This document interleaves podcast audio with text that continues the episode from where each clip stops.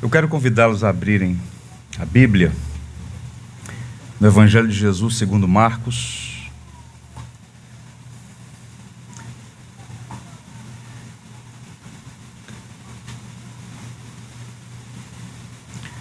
Os dois primeiros sermões nessa série serão sermões introdutórios. Nós não vamos examinar necessariamente o texto nesses dois primeiros encontros, mas fazer uma abordagem sobre o autor do livro, João Marcos, e na semana que vem, com a graça de Deus, pensar sobre a estrutura desse livro, que é um tesouro. Vamos começar hoje essa jornada com a graça de Deus. O texto diz assim, Evangelho de Jesus, segundo Marcos, capítulo 1, verso 1. Princípio do Evangelho de Jesus Cristo, Filho de Deus. E esse é o título da nossa série o Evangelho de Jesus Cristo, Filho de Deus. Pois bem, o livro de Marcos, o livro que leva o nome do evangelista Marcos, é o mais curto dos quatro evangelhos e muito provavelmente foi o primeiro a ser escrito. O livro tem uma estrutura muito simples.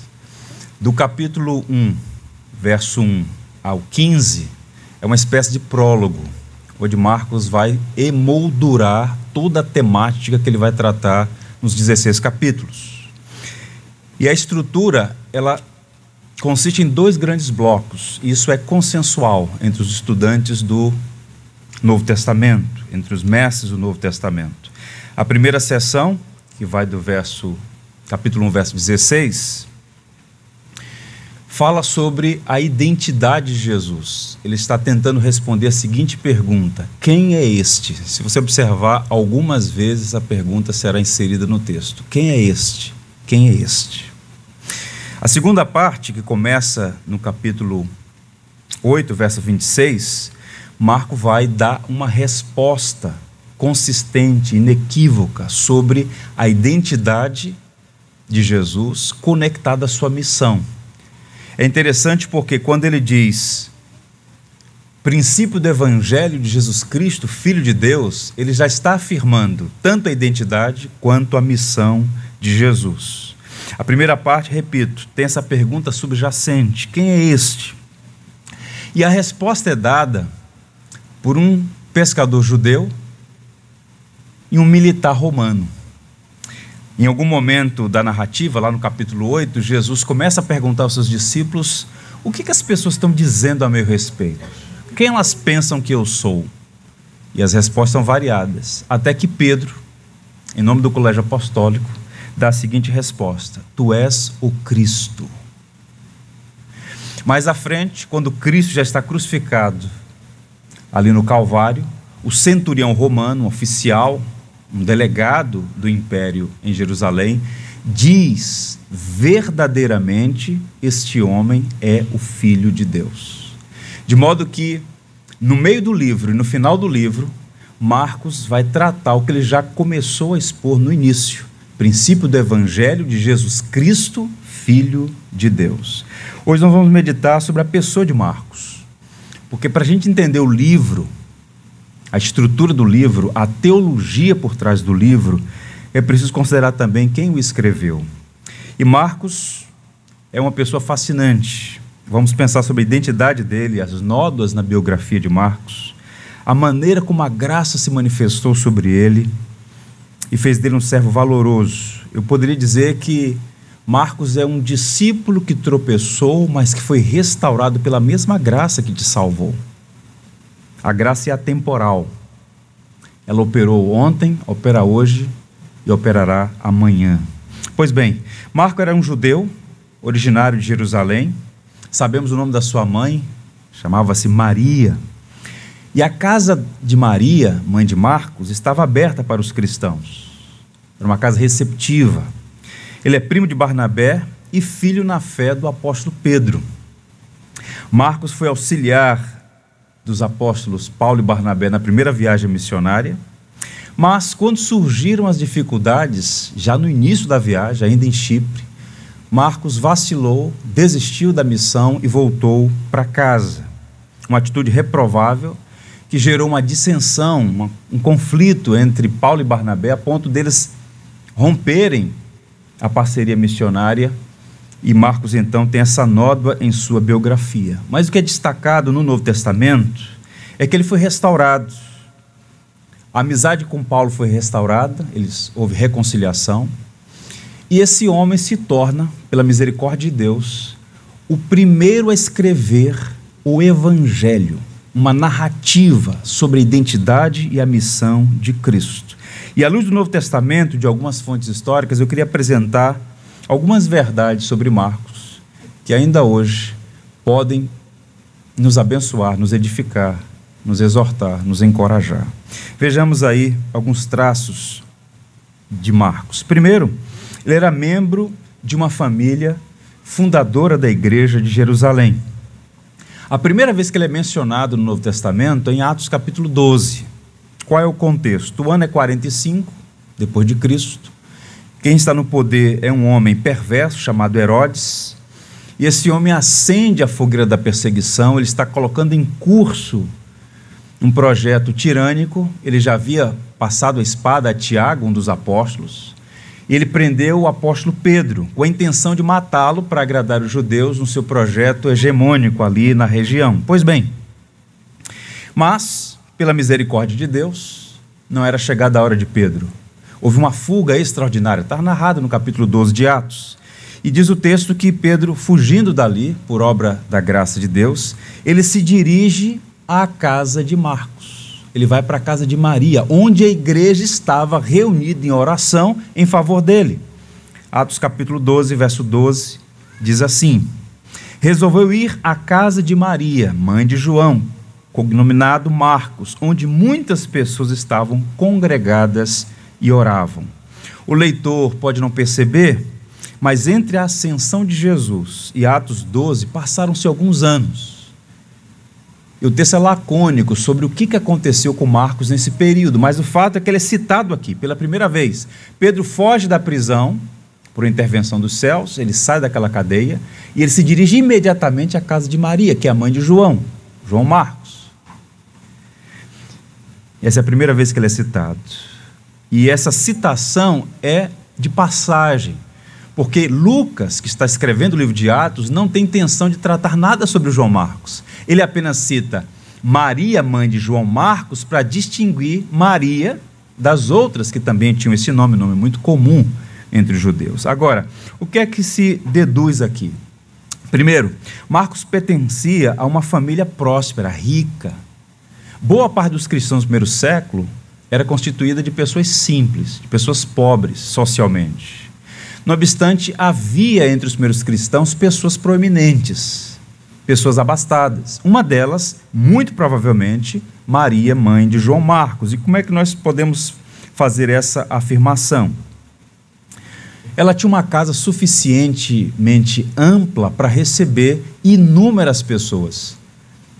De acordo com a tradição, aquela foi a casa onde Jesus celebrou a última ceia, a casa onde os cristãos estavam reunidos esperando o Espírito Santo, o cenáculo, uma casa de dois pavimentos, onde havia uma grande varanda, onde havia uma área enorme, onde podia receber um expressivo número de pessoas. Era uma casa que tinha empregados. Quando Pedro vai àquela casa e bate na porta, quem atende? Não é Maria, é Rod. E Rod fica impressionada, nem abre a porta e volta. Olha, nós estamos orando por Pedro, mas Pedro está batendo na porta. Ou seja, uma família que tinha condições de empregar pessoas, portanto, uma indicação de que era uma família financeiramente abastada. Segundo, Marcos foi educado por uma mãe cristã piedosa, que usava sua casa, seus bens, para a promoção do evangelho. A casa dela se tornou uma casa de oração. Agora observe, não era como hoje, onde você tem liberdade para abrir a sua casa e receber a quem você quiser, sem, em tese, ter nenhum tipo de implicação. Mas naqueles dias, com uma religião marginal, com a fogueira da perseguição acesa, Tiago, apóstolo, já tinha sido assassinado, outros sendo presos. Abrir a sua casa para os cristãos, para os seus irmãos na fé, era uma atitude de coragem, de ousadia, que indicava a piedade dela, a sua devoção. Mais importante do que o que ela tinha é quem ela de fato era. Uma cristã que fazia tudo para promover o evangelho. Pois bem, João Marcos era uma pessoa privilegiada, ele tinha formação bilíngue. O nome João aponta para sua ascendência judia, João era o um nome comum, mas ele também tinha conexões com o mundo romano, daí o nome Marcos.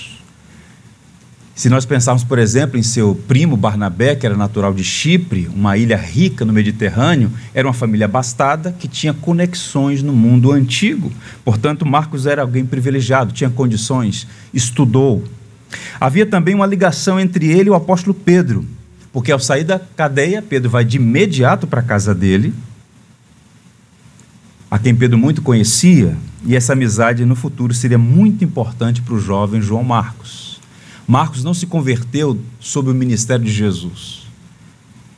Marcos se converteu depois da ressurreição de Cristo sob a pregação do apóstolo Pedro.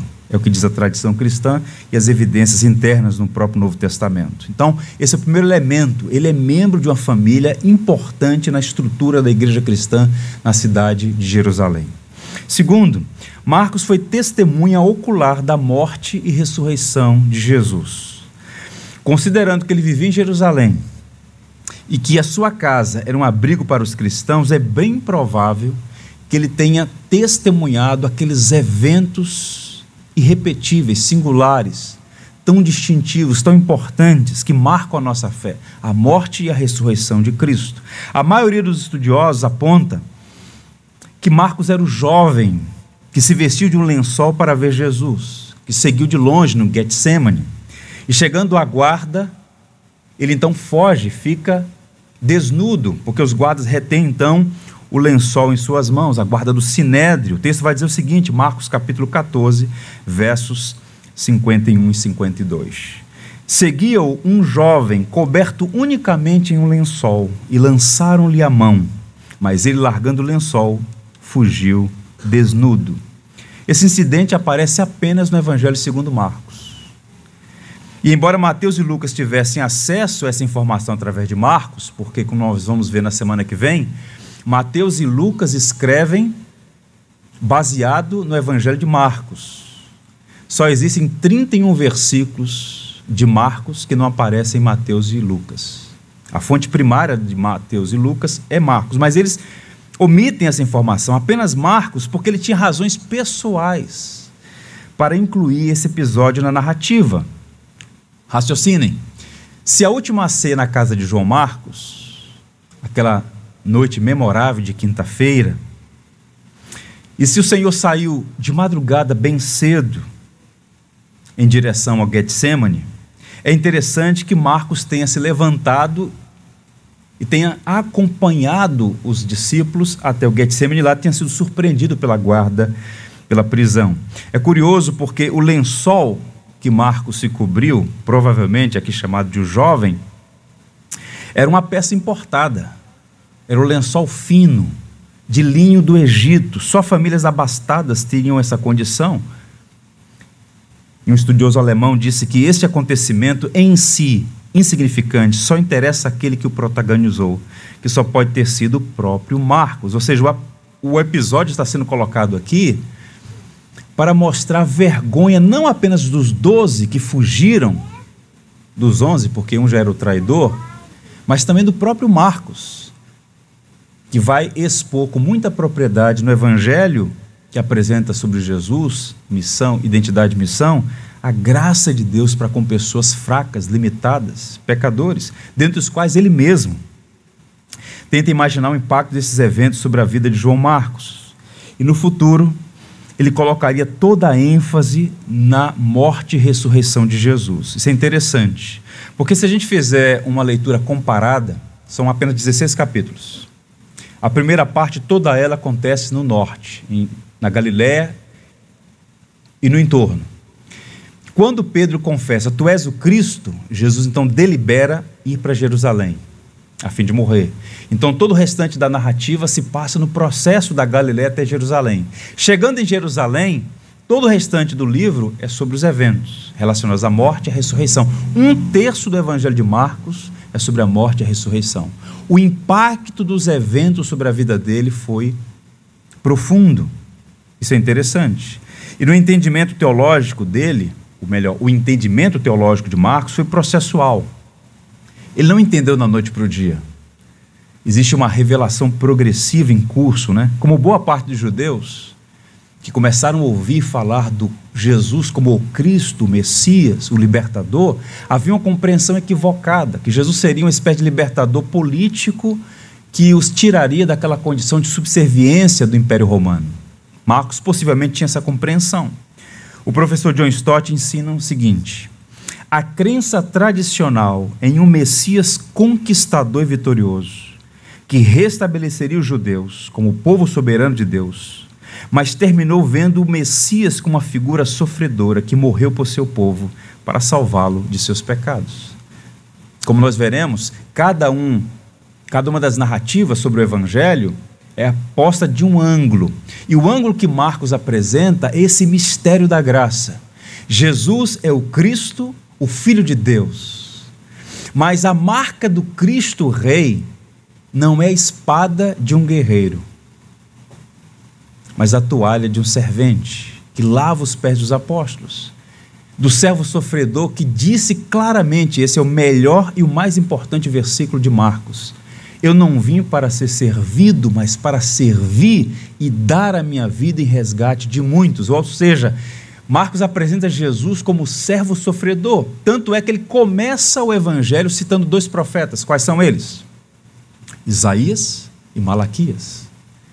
Que conectam o Messias com a figura de um servo que se humilha para morrer a fim de resgatar pecadores. Tudo isso está conectado, é uma teologia que está por trás do texto. Marcos é membro de uma família proeminente em Jerusalém. Ele é também testemunha dos eventos relacionados à morte e à ressurreição de Cristo. E a partir de agora, a gente encontra Marcos convertido e tendo um privilégio muito especial, fazer parte da primeira equipe missionária para o mundo gentílico. Tente imaginar isso. A igreja estava em missão. Aquele processo de Jerusalém, Judéia, Samaria, até os confins da terra está em curso. Mas pela primeira vez na história, a igreja vai enviar para o mundo gentil e Marcos faz parte da equipe. Esse é o terceiro ponto sobre a vida dele. Marcos foi um discípulo que fracassou na primeira missão. Marcos ele é um autêntico discípulo de Jesus. Não sabemos ao certo em que momento ele se converteu, mas muito provavelmente ele foi muito impactado por testemunhar aqueles eventos todos e foi influenciado pela pregação do apóstolo Pedro. E agora, ele é encontrado em Antioquia da Síria, a mais expressiva igreja daqueles dias, muito maior do que a igreja de Jerusalém. Na linguagem de Francis Schaeffer, a mais linda igreja do Novo Testamento, a igreja de Antioquia. Nós sabemos que ele era primo de Barnabé, Sabemos que José, também chamado Barnabé, era um levita natural de Chipre, próspera ilha do Mediterrâneo. E o texto vai dizer que José, Barnabé, vende as suas propriedades, coloca todos os seus bens a serviço do Evangelho e dedica-se exclusivamente à pregação do Evangelho. E agora, Barnabé tem uma função importante porque ele é um indivíduo que vai conectar um ex-perseguidor da igreja à própria igreja. A igreja está temerosa. Será que a conversão desse homem é legítima? Porque Paulo até outro dia era um perseguidor, prendia pessoas. Testemunhou o assassinato de Estevão, primeiro mártir da igreja, mas no caminho de Damasco foi alcançado pela graça soberana. Mas muitos cristãos estavam reticentes, com reservas. Será que esse homem é crente mesmo ou é um estratagema? Então Barnabé toma Saulo pela mão e diz: Esse homem é crente, esse homem é convertido, esse homem foi alvo da graça salvadora, e introduz Saulo tanto em Jerusalém quanto em Antioquia. Então, Atos capítulo 13 começa com esses homens ali naquela cidade. E agora, nessa dobradiça da estrutura do evangelho de que é apresentado em Atos, a primeira viagem começa no capítulo 13. E é interessante porque daqueles nomes todos separados ali, o texto vai dizer que o Espírito Santo ordenou que esses homens fossem separados. Marcos é parte integrante dessa missão. E eles são enviados pela igreja de Antioquia, está no capítulo 13. Observe o texto. E navegando de Pafos, Paulo e seus companheiros dirigiram-se a Perge da Panfilha. João, porém, apartando-se deles, voltou para Jerusalém. A geografia basicamente é a seguinte: Antioquia, a terceira maior cidade do Império Romano naqueles dias, tem um porto, um porto de Seleucia. Dali eles partiram para Chipre, relativamente perto. Chegam numa cidade chamada Salamina, onde havia uma grande sinagoga. Pregaram o evangelho ali. Passaram toda a ilha, percorreram todo o percurso da ilha de uma extremidade a outra até chegar em Pafos, que era a capital política. Prega o evangelho. O procurador romano se converte, Sérgio Paulo. Paulo está entusiasmado. Há perseguições, há conflitos, há dificuldades, mas está entusiasmado com a pregação do Evangelho. E Paulo então diz: Olha, agora vamos para o continente. Vamos para Panfilha, de lá para a Cilícia, para a Galácia. Paulo está cheio de projetos.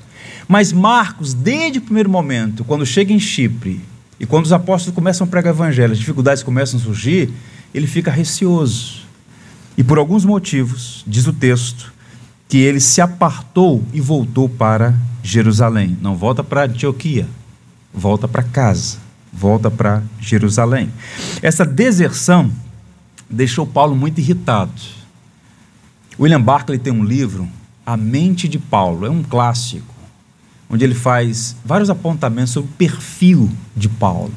E Paulo não era um homem iracundo, Paulo não era um indivíduo que por qualquer coisa brigava ou criava confusão. Mas Paulo era um homem de convicções. Paulo não era um homem manipulável. Paulo não era da turma do politicamente correto. Então, Paulo, ao perceber a deserção de João Marcos, delibera em seu coração: é direito dele, mas comigo ele não trabalha mais. Pois bem, Paulo ficou muito indignado. E a passagem que Lucas registra aí, Atos 13, verso 13, ele usa um verbo, apartando-se esse verbo era usado na antiguidade para a ideia de deliberada recusa de prosseguir. Era um desvio. É, tanto é que a mesma palavra que é usada, por exemplo, em Lucas 8, verso 13. Observe aí. Mais à frente, em Atos 15, vai dizer o seguinte: Não achava justo levarem aquele que se afastara deles, desde a Panfilha, não os acompanhando no trabalho. Isso é interessante. Alguns anos depois, talvez quatro ou cinco anos, um segundo projeto missionário está em curso.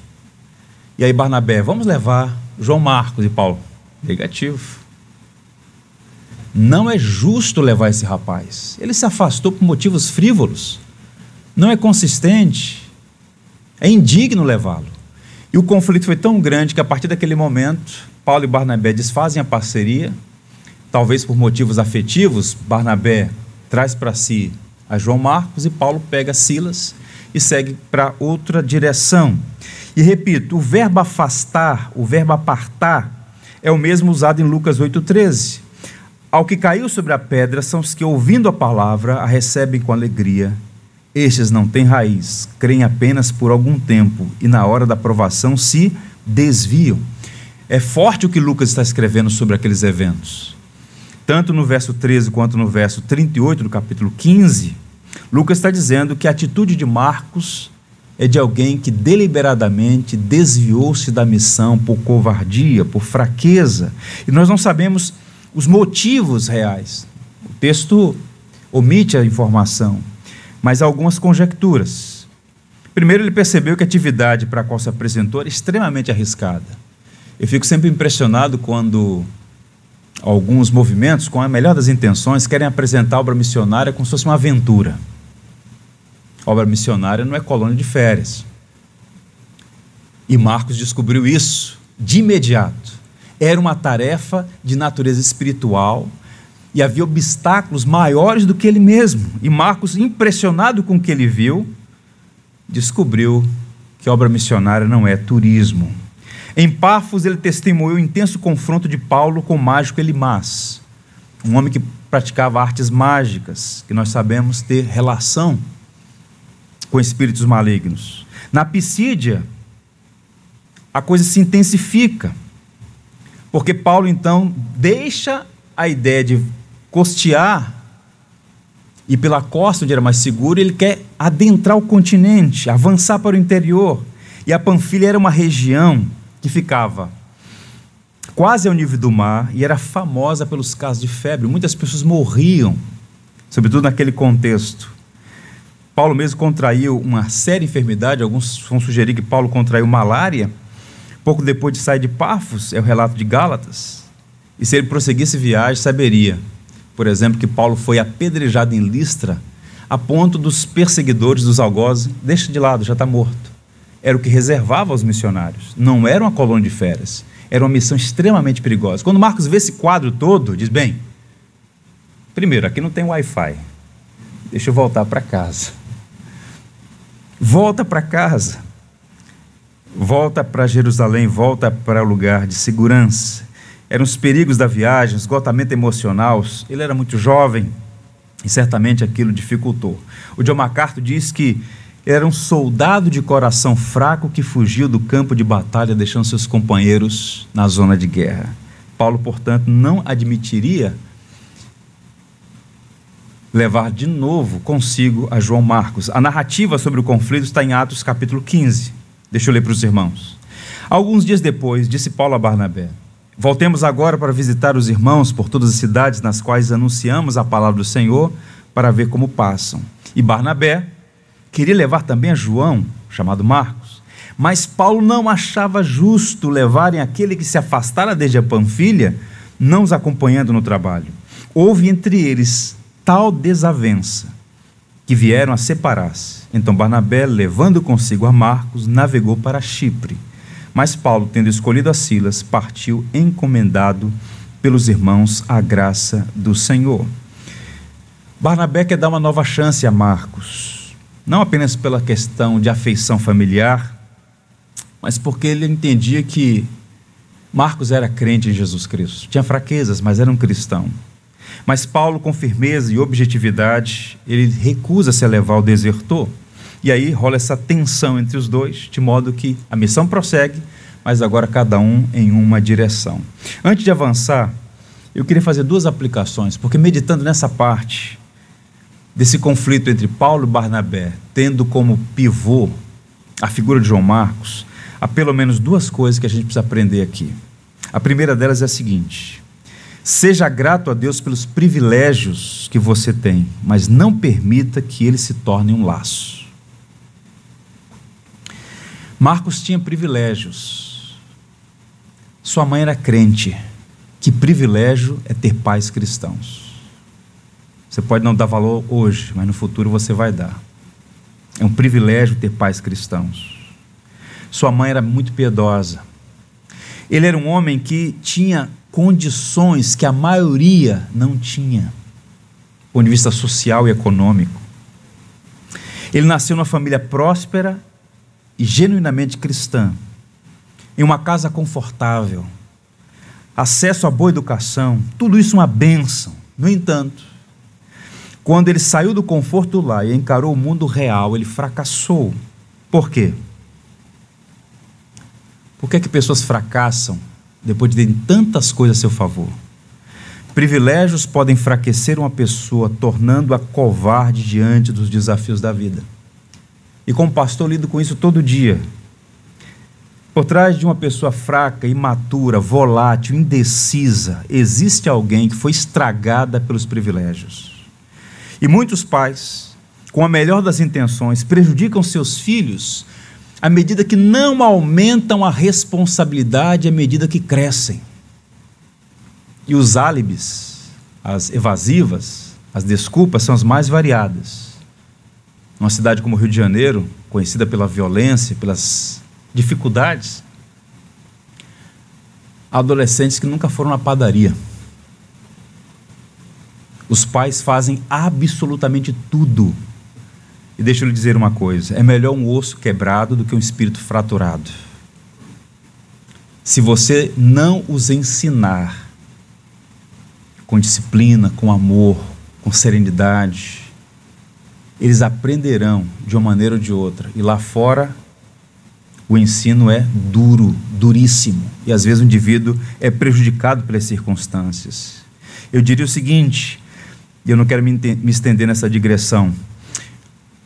Você vai gerar um problema no futuro para os seus filhos, protegendo-os excessivamente. Eu não estou dizendo aqui, fazendo uma ilação, que Maria fez isso com Marcos, mas o fato é que esse rapaz, criado naquele contexto de tantos privilégios, na primeira missão que recebeu, ele vacila, muito provavelmente porque teve receio, porque o mundo real não é um parque de diversão, o mundo real é um campo de batalha em vários sentidos. Segundo, a graça de Deus, e essa é a boa notícia, pode triunfar sobre as nossas fraquezas. A graça de Deus pode triunfar sobre as nossas fraquezas. Deve ter sido muito difícil a viagem de volta para casa. Eu disse aos irmãos inúmeras vezes, tenho dito aqui, ler a Bíblia imaginando cenários, imaginando cenários. O texto diz simplesmente que ele se afastara que Marcos voltou para Jerusalém. Como foi essa viagem de volta? Já parou para pensar nisso? Quando alguém, em algum momento da jornada, toma um tombo, tropeça, faz uma escolha errada, como é que ele encara a família? Como é que ele lida com as emoções, a sensação de fracasso, de esgotamento, de que fez a coisa errada? Ele voltou com o coração esmagado, irmãos. E enquanto viajava para Jerusalém, não foi uma viagem rápida, as viagens eram demoradas. Uma parte de barco, uma parte a cavalo, uma parte a pé. Em quais circunstâncias ele voltou? Ele teve tempo suficiente para pensar. Porém, um erro, por mais grave que seja, não determina o fim para os que buscam a misericórdia de Deus. Ele poderia entrar para a história manchando, manchado pelas notas da covardia. Nada justifica a deserção. Foi covardia. Não temos que dar nomes bonitos a pecados feios. Covardia. Como encarar a família? Experimentou a vergonha, a culpa. Ele foi o motivo da separação de Paulo e Barnabé. Como é que ele lidava com isso? Mas sob a graça de Deus, Marcos foi restaurado. A graça fez a diferença. E ele não apenas foi restaurado, mas vejam como Deus faz ele teve a honra de ser o primeiro escritor sobre a vida, o ministério, a missão de Jesus. Um erro não determina o fracasso total. Todos nós erramos, todos nós temos nódoas, temos coisas das quais nos envergonhamos. Se pudesse voltar atrás, faria diferente, mas não temos como voltar atrás. Mas podemos pedir, Senhor, me dá graça para que por tuas misericórdias a história seja diferente a partir de agora. Marcos se torna então um discípulo fiel que viveu e morreu pelo Evangelho. Agora veja aqui o que a graça fez. Marcos e Paulo se reconciliaram. Eles trabalharam, trabalharam juntos pelo Evangelho. O fracasso não foi o fim da história. Não sabemos quanto tempo ele ficou em Jerusalém depois do seu retorno, mas depois do concílio de Jerusalém, no capítulo 15, ele estava de volta a Antioquia. E observe, ele teve que encarar a família, ele teve que encarar a igreja em Jerusalém, ele teve que encarar a igreja em Antioquia, que o havia enviado em missão, ele teve que encarar o próprio apóstolo Paulo, seu primo Barnabé. Deus lhe concedeu graça. F.F. Bruce diz que Marcos foi tutoriado pela bondade de Barnabé. Barnabé é um homem muito especial também. De acordo com Atos 15, 39, Marcos seguiu viagem com Barnabé. Agora, por onde eles começaram? Silas e Paulo foram em outra direção. Barnabé pega consigo a João Marcos e começam por onde? Por Chipre. O mesmo lugar onde ele havia tropeçado. Vamos começar por onde você tropeçou. Isso aqui é uma pedagogia. É uma pedagogia aqui começar a restauração onde houve a queda. Lembra-te de onde caíste, arrepende-te e volta à prática das primeiras obras. Onde foi o tropeço? Foi em Chipre, vamos por lá. Você vai encarar a realidade novamente e Deus vai te sustentar. Barnabé está fazendo isso, talvez inspirado pelo próprio Cristo. Quando Pedro tropeçou, negando a Jesus, em que contexto foi? Lá no Evangelho de João está escrito: ele estava num pátio, era frio o tempo, madrugada, foi colocado a fogueira, Pedro está se aquecendo na fogueira. Uma criada diz: Você estava com ele. Não, nunca ouvi esse homem. Passa outro criado e diz: Você é um deles. A tua fala não nega, você é um deles. Não, nunca ouvi. E começa a praguejar. E quando Pedro fala pela terceira vez, com juramento, nunca conheci esse homem, o galo canta e Pedro chora. Quando o Senhor ressurreto avisa aquelas mulheres, digam aos discípulos e a Pedro que me encontra na Galiléia. Quando Pedro está no barco com seus irmãos pescando, quando ele vê um homem à praia, o homem dá orientação para eles lançarem a rede, a rede vem cheia de peixe. Pedro diz: É o Senhor. Ele pula na água, não espera nem o barco chegar na praia, ele pula na água, vai de braçada até a praia. E quando chega lá, o que, é que Cristo já tinha feito? Montado o mesmo cenário no qual Pedro negou: uma fogueira, peixes. E Pedro então começa a ver a graça de restaurando a vida dele. Então observe que essa é uma dinâmica da restauração, está acontecendo com Marcos, que havia acontecido, o que aconteceu com Pedro. E Pedro vai ser um personagem importante nesse processo de restaurar a vida de Marcos, como nós veremos mais à frente. Mas o ponto todo aqui, nesse momento, é que se passaram aproximadamente 10 anos. E Marcos é citado agora por Paulo na sua carta aos Colossenses. Veja um texto, Colossenses capítulo 4, versos 10 a 11. Saúda-vos Aristarco, prisioneiro comigo, e Marcos, primo de Barnabé, sobre quem recebeste instruções, se ele for ter convosco, acolhei-o. E Jesus, conhecido por justos, quais são os únicos da circuncisão que cooperam pessoalmente comigo pelo reino de Deus. O que é que Paulo diz sobre Marcos? Eles têm sido meu lenitivo o mundo dá voltas. O Paulo que em Antioquia disse: Comigo esse rapaz não vai. Marco, Paulo, que é isso, Paulo? Não vai. Tudo bem, vocês querem seguir? Sigam o caminho de vocês, eu vou por outro caminho. Os santos têm os pés de barro. A gente cria, às vezes, a, a perspectiva idealizada de que os santos não têm fraquezas. Paulo tinha fraquezas. Não quis levar e não levou, ponto. Não trabalha comigo. Passados dez anos depois, Paulo está na prisão. Paulo escreveu a carta aos Colossenses na cadeia, se bem que ele era na condição de um cidadão romano, com alguns confortos na primeira prisão, de modo que ele podia receber pessoas, escrever cartas, mas ele estava preso, esperando julgamento. E quando Paulo escreve aos Colossenses, diz: Olha, acolham a Marcos.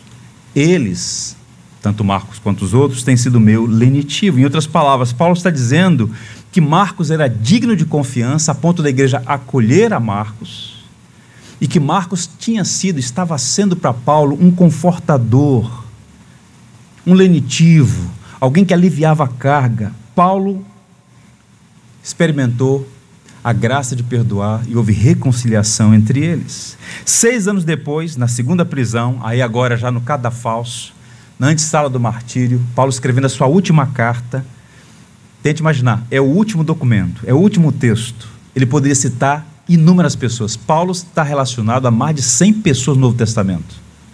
Só na carta aos Romanos, no último capítulo, são 26 pessoas citadas nominalmente. Tente imaginar, é o seu último texto. Você não pode escrever um textão.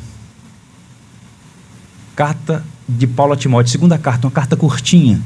Tantos nomes para citar.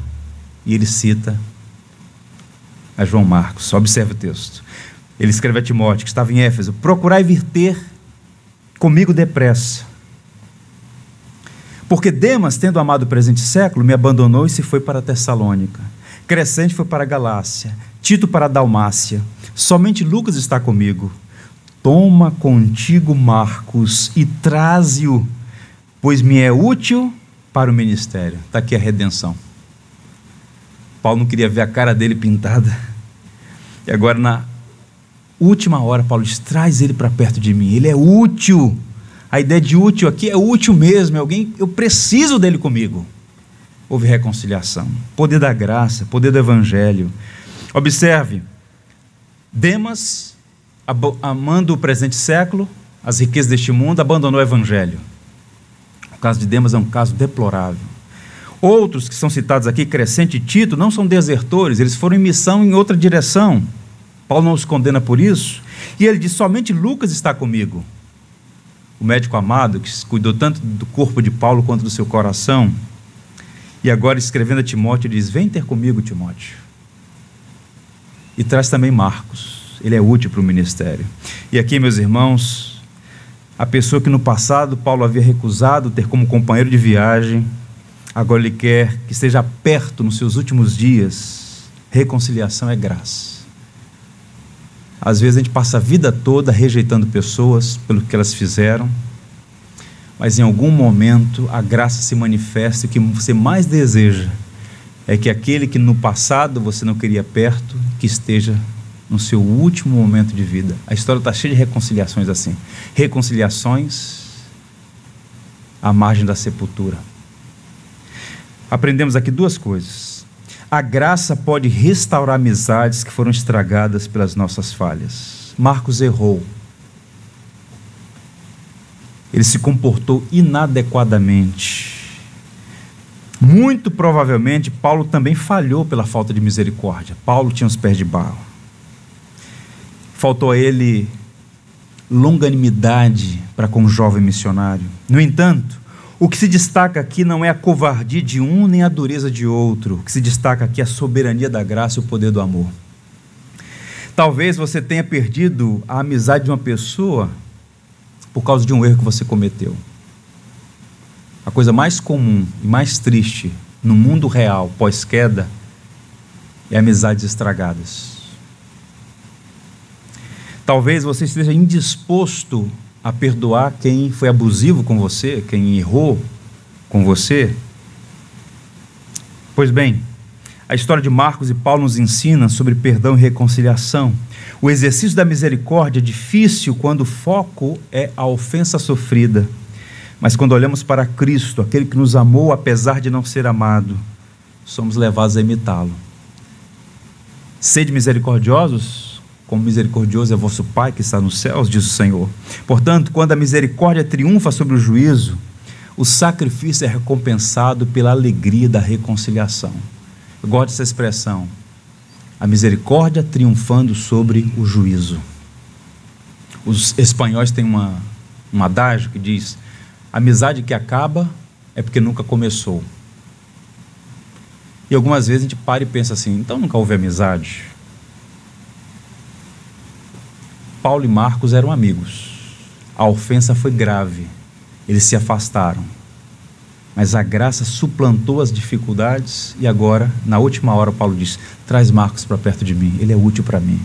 Ele tem sido um lenitivo para mim. Que benção, meus irmãos. Portanto, a segunda aplicação é esta: seja paciente e leal com seus amigos.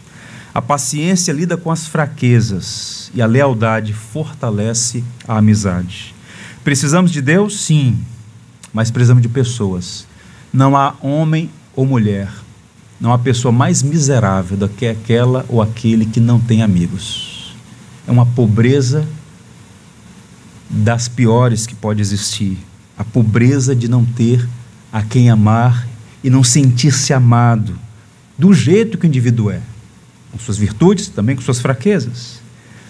A amizade, irmãos, é um dom de Deus. Você pega, por exemplo, um clássico sobre a relação instrutiva entre Tolkien e C.S. Lewis. Um católico outro protestante. Escritores brilhantes, dos maiores do século XX, dificuldades, conflitos, mas uma amizade intensa entre ambos. Nós precisamos de amigos, a amizade de fato é um dom de Deus. Nós estragamos amizades pela impaciência, pela imaturidade, pelo orgulho, pela mentalidade ginasiana. Por quê? Se crianças que uma hora estão brincando, outra hora estão brigando, tolerável, não é verdade? Agora, adultos com mentalidade infantil, com atitudes pequenas, a deslealdade é uma vileza. Bons amigos não concordam com tudo, mas são honestos e protegem a honra e o nome do outro. Portanto, amigos são como árvores frondosas que oferecem sombra em tempos difíceis, porém só os tem quem planta. E Marcos foi transformado pela graça e sua amizade com Paulo restaurada. Agora a pergunta é a seguinte: ele teve privilégios, oportunidades, fraquejou, foi restaurado. Mas quais foram os meios pelos quais esse processo se deu?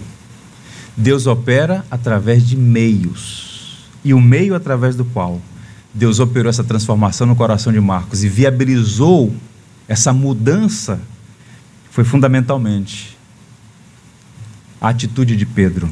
E esse é o último ponto. Marcos foi discipulado por Pedro, um amigo que se tornou um pai na fé. É interessante porque numa cidade como o Rio de Janeiro, de beleza tão singular, a gente vai se acostumando com a beleza do Rio e alguns problemas até desanimam a gente, mas a beleza da cidade é singular. Você vê as montanhas, o mar, a floresta. É uma cidade singular. E uma característica da cidade do Rio de Janeiro, que encanta a todos, é, entre outras coisas, as montanhas. Parece que há uma moldura. Quando você olha de Niterói para o Rio, por exemplo, que é a melhor vista de Niterói,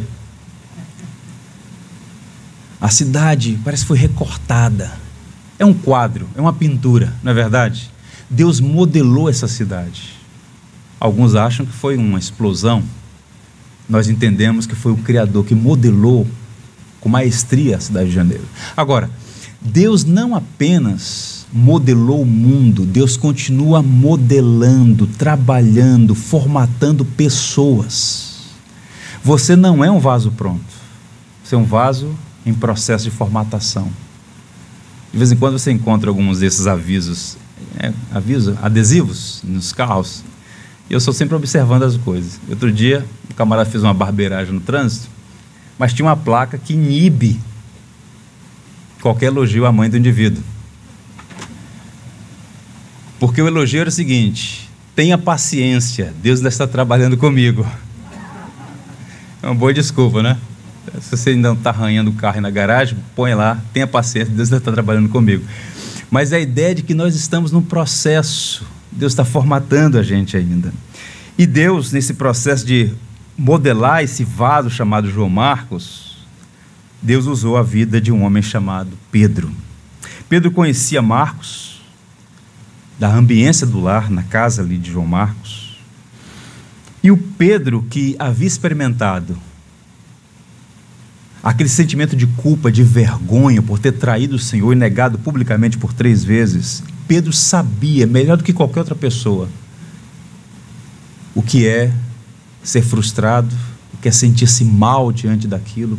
Isso diz que ele chorou copiosamente de vergonha. E naquela, naquele pátio na casa do sumo sacerdote, o texto vai dizer, João, que o Senhor Jesus Cristo, pela fresta de uma janela, olhou a Pedro. Foi o olhar misericordioso de Cristo que o restaurou, que não permitiu que o fim de Pedro fosse o mesmo de Judas. E Pedro então experimenta graça, perdão, e se torna o que se tornou um dos grandes nomes do cristianismo. Então Pedro, em algum momento, reencontrou-se com João Marcos. E o que, que ele encontra? Que é que ele vê? Um jovem destruído um jovem abatido, desanimado, envergonhado, sob a tirania da culpa. Eu desertei, eu fui covarde, eu criei um problema entre Paulo e Barnabé, eu não sou digno, eu não sou nada, eu não posso voltar. E Pedro, então, é um instrumento para trazer a João Marcos de volta. O Stott vai dizer que talvez a amizade entre Pedro e Marcos tenha sido alicerçada na mútua experiência de queda e restauração. E a última vez que Marcos é citado no Novo Testamento, veja o que é dito. Aquela que se encontra em Babilônia, também eleita, vos saúda, como igualmente meu filho Marcos. É a última vez que ele é citado. O cenário agora é basicamente o seguinte: Marcos está em Roma. O ano é 63 um ano antes do martírio de Paulo e Pedro. Paulo está na prisão, Pedro está solto. Babilônia aqui é uma referência para Roma. Eles estão se dirigindo a um, algumas igrejas do império, na província, nas várias províncias. E Pedro vai dizer que Marcos está com ele.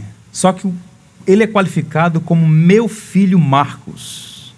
Marcos não era filho biológico de Pedro, obviamente, mas era o seu filho na fé. Marcos conheceu a Cristo ouvindo a pregação de Pedro. na casa dele, em Jerusalém e em outros lugares. E depois do comportamento equivocado de Marcos e sua vergonhosa deserção da viagem missionária, ele volta para Jerusalém, Pedro vai ao encontro dele, cuida dele. Não é uma hipótese, não é uma conjuntura, uma conjectura. Há evidências nessa direção. Tanto é que Marcos agora está restaurado na companhia de Pedro em Roma. É interessante porque a vasta informação, você pega Papias, Jerônimo, Eusébio falando sobre Clemente, é, um documento de Clemente de Alexandria, falando que, na verdade, o Evangelho segundo Marcos são as memórias de Pedro. É nesse período do ano 63, um pouco antes talvez, que na companhia de Pedro, agora restaurado, Marcos começa a redigir esse documento para se dirigir à comunidade em Roma, uma comunidade baixa de perseguição. Era o contexto, perseguição. Veja um documento de Clemente de Alexandria, no final do segundo século, sobre o autor do Evangelho. Quando Pedro pregou publicamente a palavra em Roma e pelo Espírito proclamou o Evangelho para aqueles presentes, que eram muitos, exortou Marcos, como um dos seus seguidores, por um longo período, e aquele que se lembrava do que fora falado, a fazer um registro do que fora dito, e que ele fez isso e distribuiu o evangelho entre aqueles que lhe pediam uma cópia. De modo que Papias diz que o evangelho segundo Marcos são as memórias de Pedro. E como nós veremos na semana que vem, alguns elementos só aparecem no livro de Marcos, alguns detalhes desse tirocínio de Marcos, como escritor talentoso que foi restaurado, foi um grande instrumento, oferecendo aos cristãos a primeira narrativa sobre a pessoa e a obra de Cristo. Jesus Cristo, o Filho de Deus. Portanto, eu concluo dizendo o seguinte aos irmãos: a vida de João Marcos serve de grande encorajamento a nós todos. Aprendemos que pessoas podem superar seus fracassos. Somos encorajados a crer que todos que falharam na primeira tentativa de servir a Deus podem ter uma nova chance. E a lição fundamental é essa: a graça de Deus pode reabilitar recomeços. E talvez hoje aqui algumas pessoas estejam precisando de um recomeço. E o Evangelho é isso, é boa notícia. Onde abundou o pecado, superabundou a graça. Marcos, de acordo com a tradição patrística, evangelizou no Egito, foi bispo da igreja de Alexandria, há documentos nessa direção, foi um homem usado por Deus. Nós vamos examinar esse livro que foi escrito por ele, mas não é sobre ele, é sobre Cristo, quem ele é, o que ele fez, na vida de Marcos e de tantos outros. Nós hoje nos reunimos aqui no primeiro dia da semana para celebrar a mesa do Senhor, sua morte e ressurreição, e esta mesma graça que operou lá, opera aqui, operou na vida de Marcos, continua viva e operante em nós hoje. Eu termino como comecei. Eu termino como Marcos começa o seu livro. Princípio do Evangelho de Jesus Cristo, Filho de Deus. Vamos repetir esse verso? princípio do Evangelho de Jesus Cristo, Filho de Deus. Senhor, nós te louvamos pelo Evangelho de Jesus Cristo. Não é um devaneio, é o poder de Deus para a salvação de todo aquele que crê. Te louvamos por tua obra na vida de João Marcos. Somos encorajados, porque aprendemos que um erro, por mais grave que seja, não determina o fracasso total. Te louvamos porque tua graça é maior que a nossa iniquidade. Te louvamos porque aprove ao Senhor de modo soberano restaurar a vida de João Marcos, fazer dele um instrumento para a edificação da igreja naqueles dias e ainda hoje. Porque por tua providência chegou às nossas mãos esse tesouro que é o Evangelho de Jesus Cristo segundo Marcos. Nessa maratona de estudos e reflexões, de mensagens, ajuda-nos a olhar para as páginas do Evangelho e ver a tua graça a graça que nos habilita, Senhor, a prosseguir na jornada da fé. Senhor, visita cada um de nós. O Senhor nos conhece, sabe que temos fraquezas e limitações. Algumas delas são tristes e vergonhosas. Que o precioso sangue de Cristo nos habilite a te adorar em espírito e em verdade. E que dia após dia, sejamos mais e mais parecidos com Jesus. Que esse processo de santificação, de restauração, de moldagem do caráter que aconteceu na vida de Marcos, aconteça em nossa vida também. Que a vereda do justo seja como a luz da aurora, que vai brilhando mais e mais até esse dia perfeito. Que assim seja, Senhor, pelos méritos de Cristo. Queremos nessa hora comer do pão e beber do cálice, trazendo à memória que Cristo está vivo. A Ele, e a Ele somente a honra, o louvor e a glória, hoje e para sempre. Amém. Vamos cantar uma canção. Por tudo que tens feito, por tudo que vais fazer, por tuas promessas e tudo que és, eu quero te agradecer com todo o meu ser. agradeço.